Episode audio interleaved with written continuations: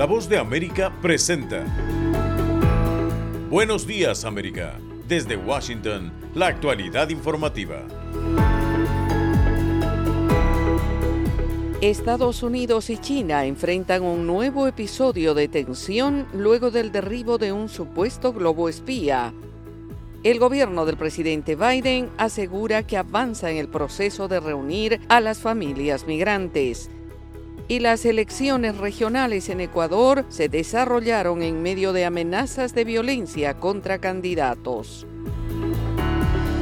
Hoy es lunes 6 de febrero de 2023. Soy Yoconda Tapia y junto a Héctor Contreras les damos la más cordial bienvenida. Aquí comienza nuestra emisión de Buenos Días, América.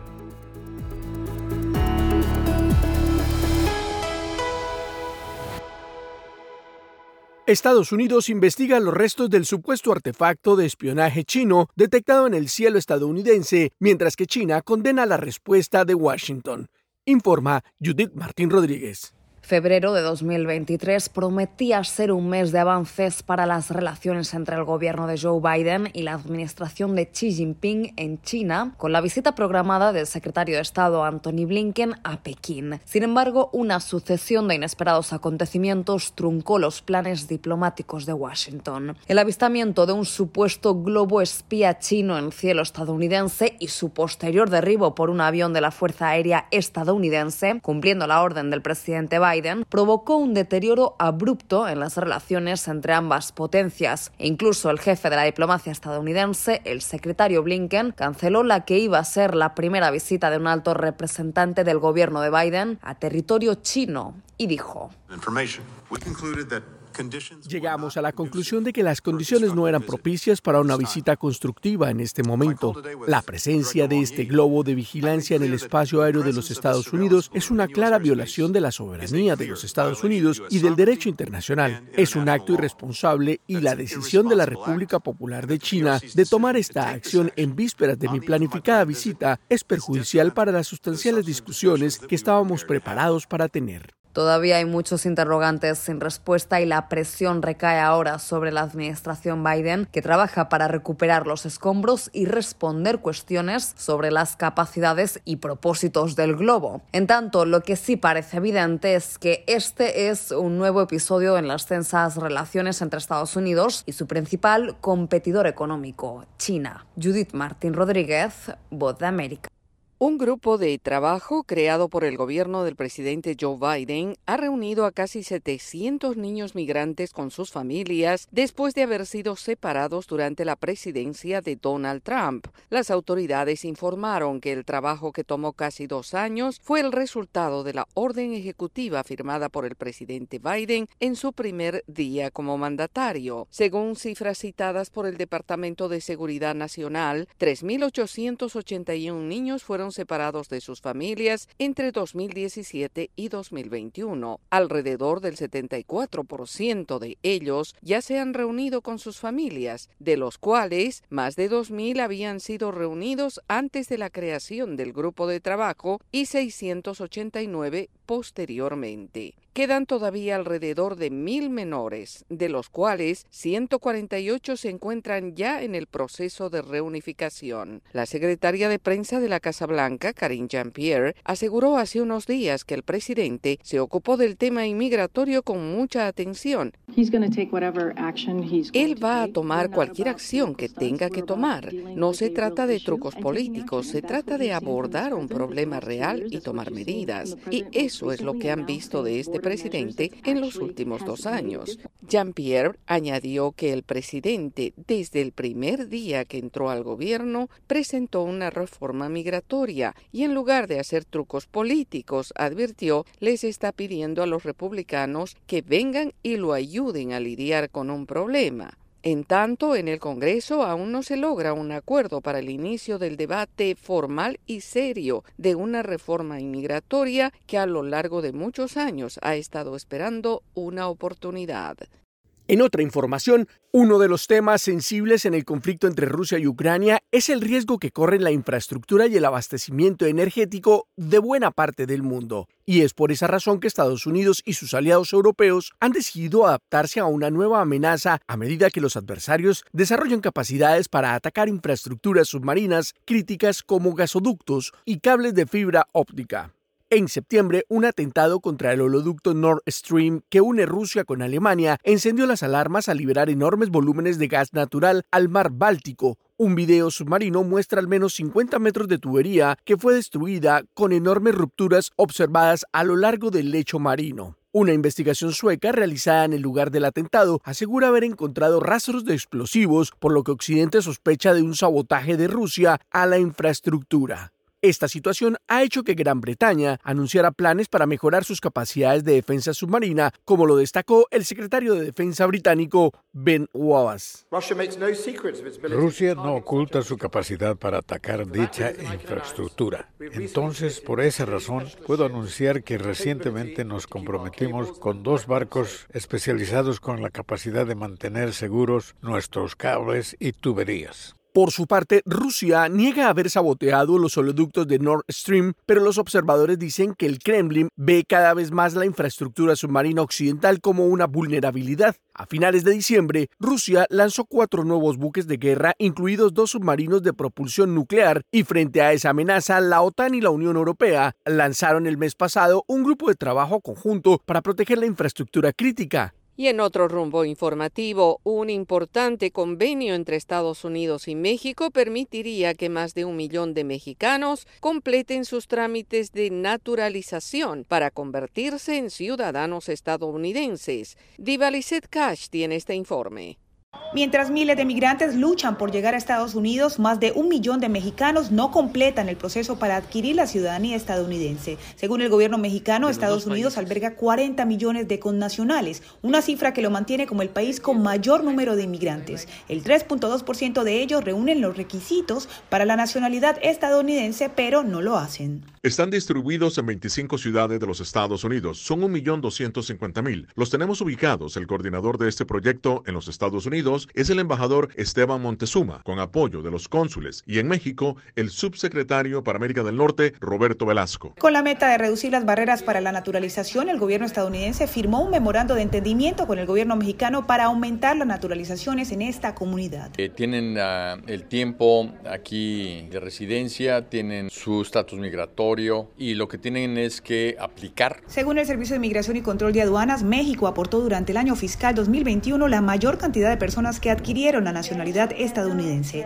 De 809.100 nuevos ciudadanos, el 13.9% fueron mexicanos, seguidos de India y Filipinas. La estrategia en las 53 oficinas consulares mexicanas incluye ayuda en el pago de los 725 dólares del formulario y la guía para los exámenes. Sencillos, uno es de inglés y otro es de, civismo e historia de los Estados Unidos eh, pagar una cuota y listo, ya con eso adquieren la ciudadanía. De acuerdo con el canciller mexicano Marcelo Ebrard, en el convenio que inicia en febrero, también hace parte el Banco de México para que los pasaportes y las matrículas consulares sean utilizadas como identificación oficial en el sistema financiero. Divalicet Cash, Voz de América, Washington.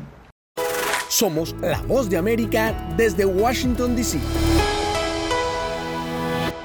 Más noticias en Buenos Días América. Un poderoso sismo sacude zonas de Turquía y Siria, derrumbando edificios y provocando una gran devastación, informa Judith Martín Rodríguez. Y esta es una actualización de una noticia urgente y en pleno desarrollo. Un poderoso terremoto de magnitud 7,8 sacudió el sureste de Turquía y el norte de Siria esta madrugada, derribando cientos de edificios y provocando, según informes preliminares, más de 1.300 muertos, mientras se presume que cientos siguen atrapados bajo los escombros y se espera que el número de víctimas aumente a medida que los rescatistas buscan entre una gran cantidad de escombros en ciudades ciudades y pueblos de la zona. En ambos lados de la frontera, los residentes despertaron por la fuerza del sismo antes del amanecer y los que pudieron salieron corriendo en una noche de invierno fría, lluviosa y con nieve, mientras los edificios se derrumbaban y continuaban las fuertes réplicas. Rescatistas y residentes en varias ciudades buscaron sobrevivientes trabajando a través de marañas de metal y montones gigantes de concreto. Un hospital en Turquía se derrumbó y los pacientes, incluidos los recién nacidos, fueron evacuados de un puñado de instalaciones en Siria. El secretario general de la OTAN, Jens Stoltenberg, dijo que los miembros de la alianza estaban movilizando apoyo para ayudar a Turquía a lidiar con las consecuencias del devastador terremoto y expresó total solidaridad con nuestro aliado Turquía y dijo en un tuit que estaba en contacto con el presidente turco Recep Tayyip Erdogan y el ministro de Relaciones Exteriores Mevlut Cavusoglu. Judith Martín Rodríguez, Voz de América. Están escuchando Buenos Días América. Hacemos una pausa y ya volvemos. La Voz de América te invita a ser parte de nuestra familia a través de las redes sociales. Encuentra en tu muro las últimas noticias de tu país en su conexión con Estados Unidos, la región y el mundo. Historias que empoderan las voces latinoamericanas de política, economía, salud, actualidad, balanceadas y precisas. Únete a un equipo de origen hispanoamericano que trabaja para conectarte con los tuyos. Síguenos en Facebook y conviértete en protagonista de una historia que tú mismo ayudarás a construir.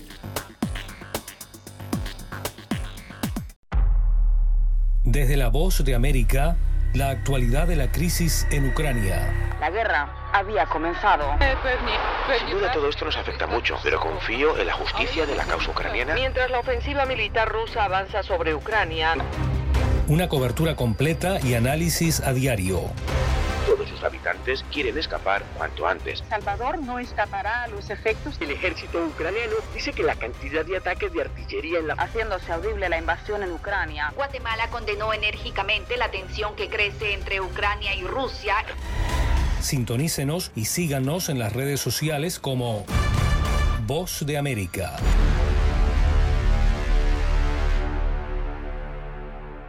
Las noticias siguen en Buenos Días América. El Congreso se prepara para escuchar el discurso sobre el Estado de la Unión que el presidente Joe Biden pronunciará mañana en un evento tradicional para la democracia estadounidense. Carolina Valladares tiene este reporte previo a ese momento.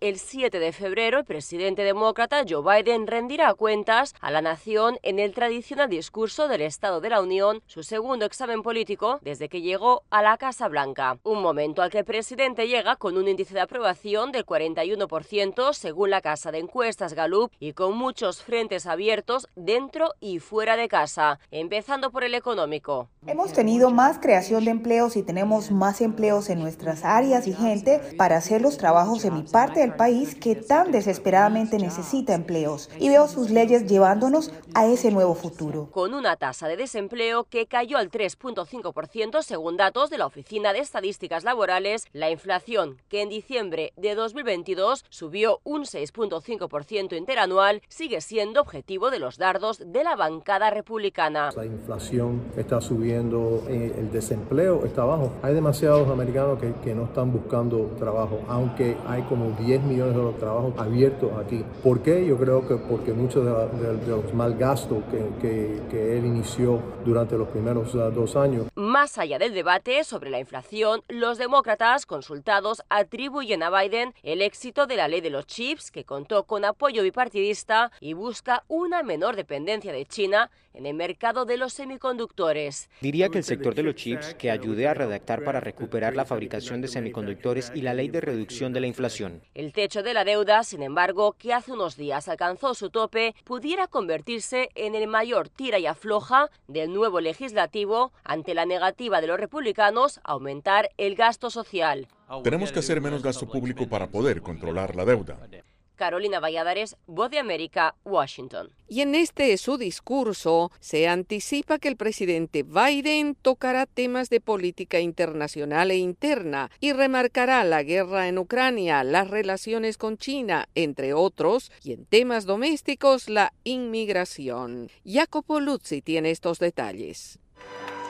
En solo dos años, el presidente Joe Biden ha vivido una de las fases más transformadoras de la política exterior de su país en décadas. Por esa razón, en su inminente discurso del Estado de la Nación, el demócrata tocará varios aspectos internacionales, empezando con la actual guerra en Ucrania, para demostrar algo importante al presidente Vladimir Putin. Es absolutamente crucial que Vladimir Putin reconozca que la mayoría de los estadounidenses, y sin duda la mayoría de nuestros líderes electos, respalda firmemente a Ucrania y hacer retroceder la agresión rusa. Putin buscará si eso es realmente cierto. Además del duradero apoyo a Ucrania, Estados Unidos tiene su mirada al Indo-Pacífico, sobre todo para contrarrestar la avanzada económica, militar y política de China y sus miradas a Taiwán. Que tiene objetivos muy, muy agresivos y casi todos sus vecinos, haciendo falta por Rusia, tienen problemas con China y muchas veces también la China también habla siempre de una potencial invasión de Taiwán.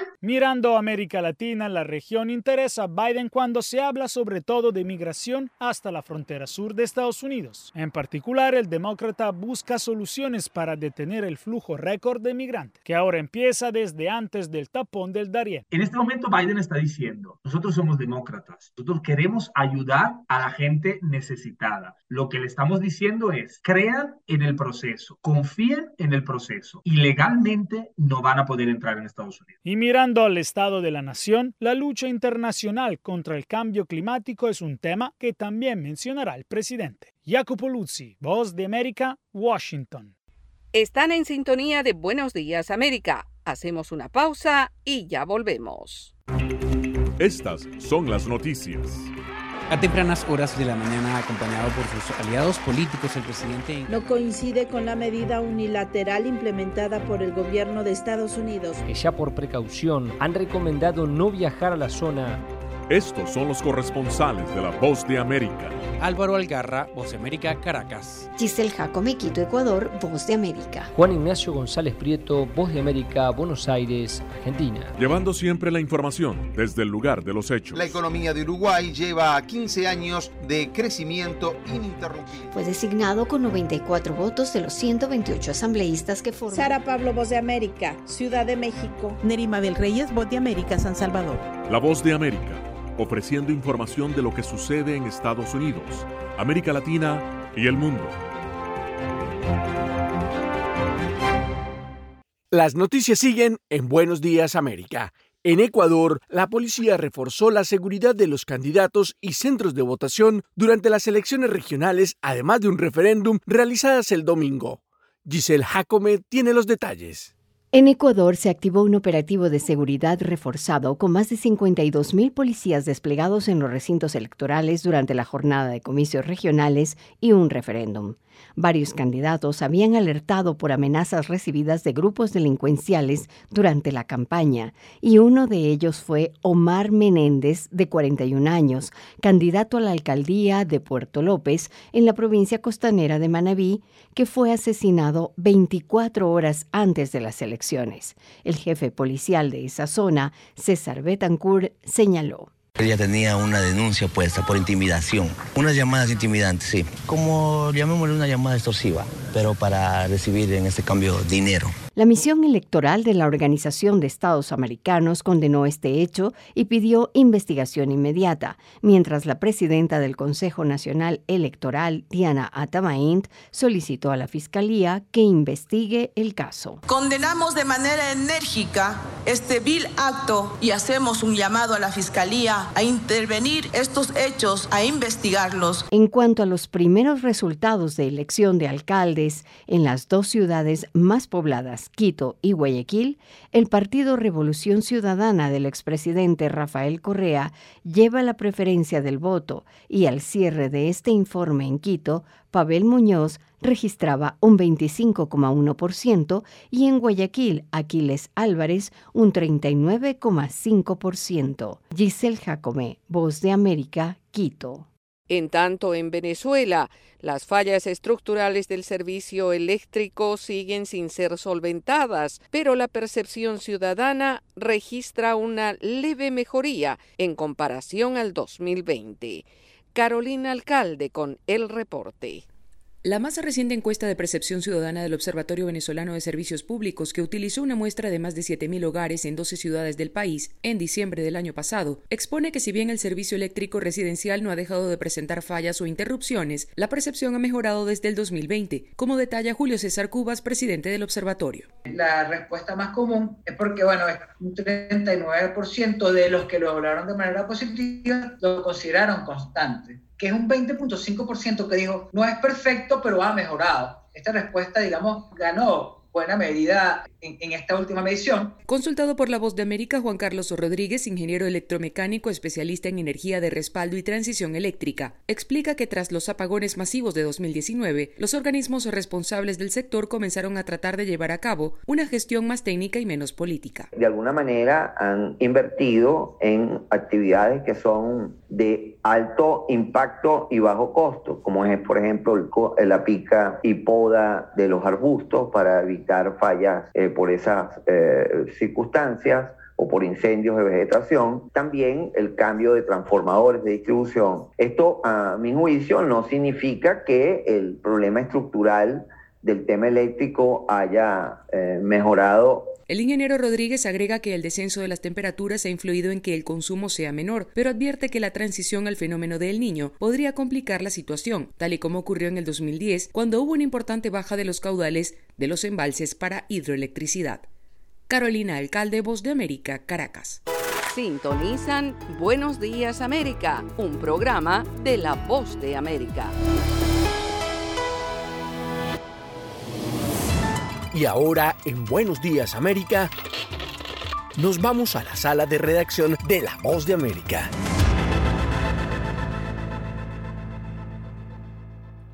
Por otra parte, el Papa Francisco pidió poner fin a la violencia en Sudán del Sur tras concluir su peregrinación por dos naciones africanas.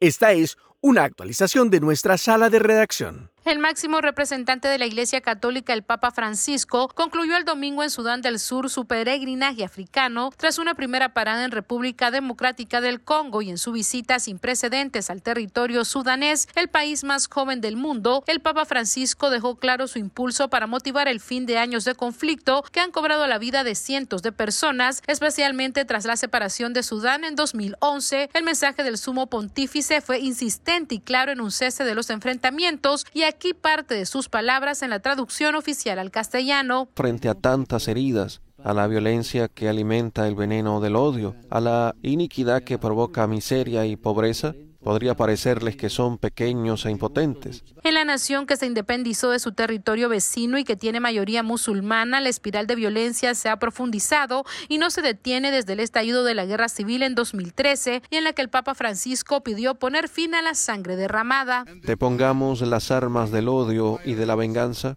para empuñar la oración y la caridad. Superemos las antipatías y aversiones que con el tiempo se han vuelto crónicas y amenazan con contraponer las tribus y las etnias. Aunque las fuerzas del gobierno leales al presidente Salva Kiir y las filas de la oposición que respaldan al primer vicepresidente Rey Machar firmaron un acuerdo de paz en 2018 que comprometía a las dos partes a compartir el poder y formar un ejército nacional unificado, la implementación de ese pacto ha sido lenta y por lo que a tiempo de dejar ese país el Papa Francisco insistió en renovar las negociaciones de paz. Sala de redacción, Voz de América. Están escuchando Buenos Días América. Hacemos una pausa y ya volvemos.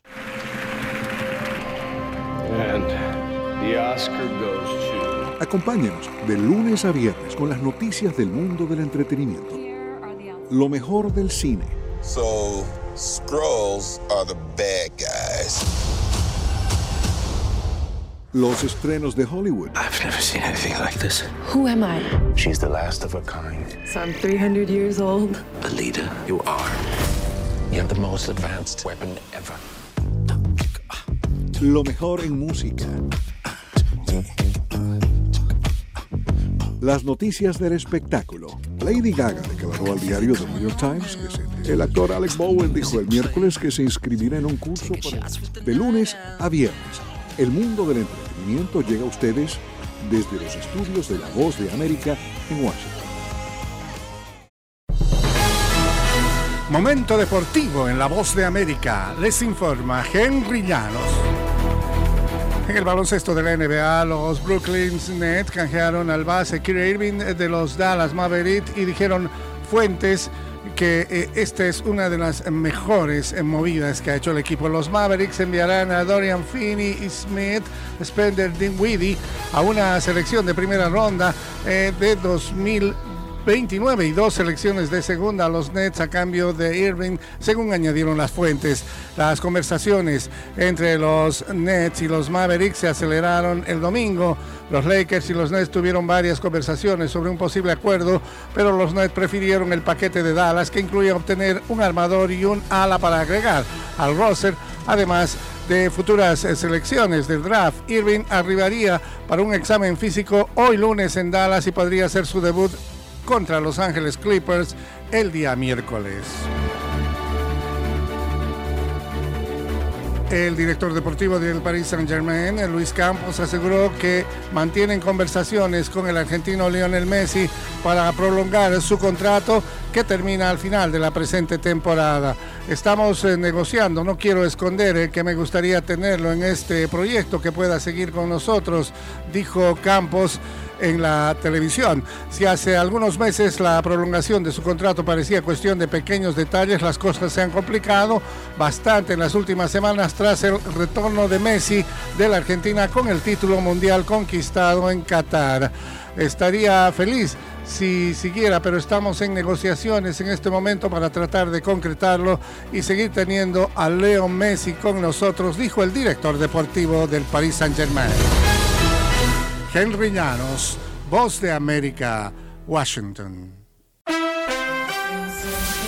Hoy, lunes 6 de febrero, salen a la venta las primeras entradas para la gira Renaissance de Beyoncé, el primer tour de la cantante en seis años, con la aparente intención de que no pase lo ocurrido el año pasado con la venta de boletos para la gira de Taylor Swift. Ticketmaster propiedad de Live Nation, dice que está filtrando bots para evitar la reventa de boletos a precios inflados. Ticketmaster indicó que fueron agregadas presentaciones adicionales en las ciudades de Houston, Atlanta y Toronto. Según analistas de la industria, lo que está haciendo Ticketmaster es colocar menos boletos en el mercado a la vez haciéndolo en varias oleadas con la esperanza de que las ventas fluyan más. La etapa norteamericana de la gira de Beyoncé comienza en Toronto el 8 de julio y cierra en Nueva Orleans el 27 de septiembre. Como dijimos al inicio, las primeras entradas salen a la venta hoy lunes. Los restos de tres raperos reportados como desaparecidos a finales del mes de enero fueron descubiertos en el sótano de un edificio de apartamentos abandonado en la ciudad de Detroit, Michigan, víctimas de un homicidio. La policía dijo que los cuerpos de Montoya Givens, Armani Kelly y Dante Wicker fueron encontrados en un sótano infestado de ratas. Al cierre de esta emisión no sabemos si se ha realizado autopsia, la cual no pudo hacerse durante 48 horas después del hallazgo el viernes debido a que las temperaturas en Detroit habían descendido tanto que fue difícil el examen de los cadáveres. Un adolescente de 15 años fue arrestado la semana pasada mientras conducía el automóvil de Kelly, pero no ha sido acusado en relación al caso. A finales de 2022, Warner Brothers sacó una nueva edición de Casablanca en 4K UHD ultra alta definición para celebrar los primeros 80 años de la película. Serían 81 ahora, igual que esta emisora La Voz de América. Desde la introducción de 4K UHD Blu-ray en 2016, varios estudios se han dado a la tarea de renovar sus títulos más célebres en ese tipo de resolución que se supone brinda un audio y video remasterizados aún más nítidos que un Blu-ray siempre que se dispongan del reproductor adecuado. En un comunicado de prensa, Warner Brothers dice que su objetivo es ofrecer la mejor representación posible de la película como se pretendía en su lanzamiento original en el año 1942, manteniendo el grano y lo que dice es esa sensación auténtica que no parezca que el proceso fue realizado con una cámara digital moderna. Casablanca recibió ocho nominaciones al premio Oscar y ganó tres en las categorías de Mejor Película, Mejor Director y Mejor Guión. El filme fue dirigido por Michael Curtiz, con actuaciones de Humphrey Bogart e Ingrid Bergman, acompañados de Paul Henry, Julie Wilson, Claude Rains y Peter Lorre. Es todo por el momento desde los estudios de La Voz de América. Aquí en Washington les habló Alejandro Escalona. Será hasta mañana.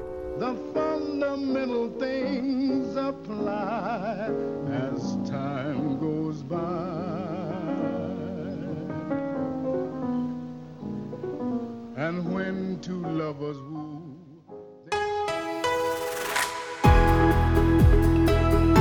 Y así llegamos al final de Buenos Días América. Soy Yoconda Tapia y les agradezco el privilegio de la sintonía. Soy Héctor Contreras y les invito a conectarse con nuestra página web vozdeamerica.com o seguirnos en Twitter en arroba Voz de América. Hasta nuestra próxima emisión.